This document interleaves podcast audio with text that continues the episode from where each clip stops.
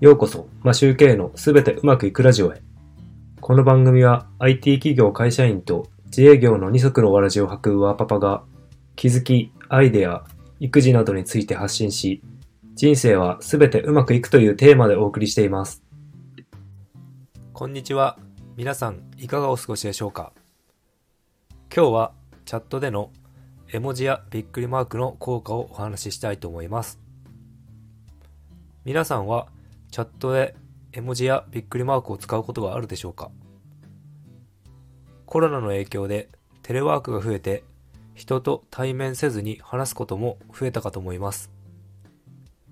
最近では Slack や Chatwork、Skype などでもコミュニケーションを取ることが多いと思います。テレワークをする上でコミュニケーションが問題になっていることもあるというお話を聞きます。皆さんはいかがでしょうか？確かに対面で話さなければわからないことはあると思います。特にチャットやテキストベースでのやり取りで一番困るのは相手が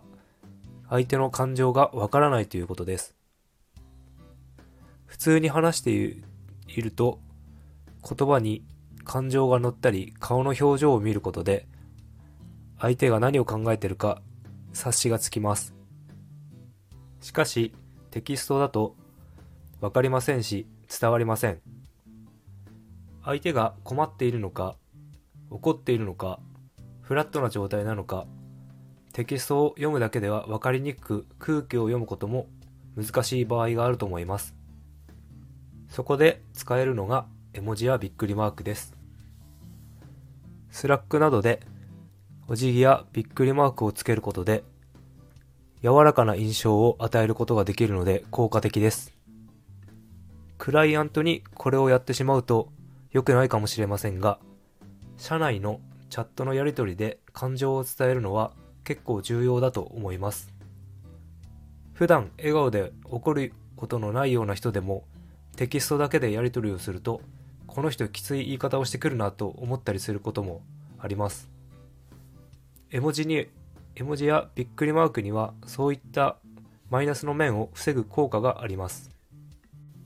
オンラインのテキストだけでやり取りするのは便利になりましたが、対面でしか伝えられない感情表現は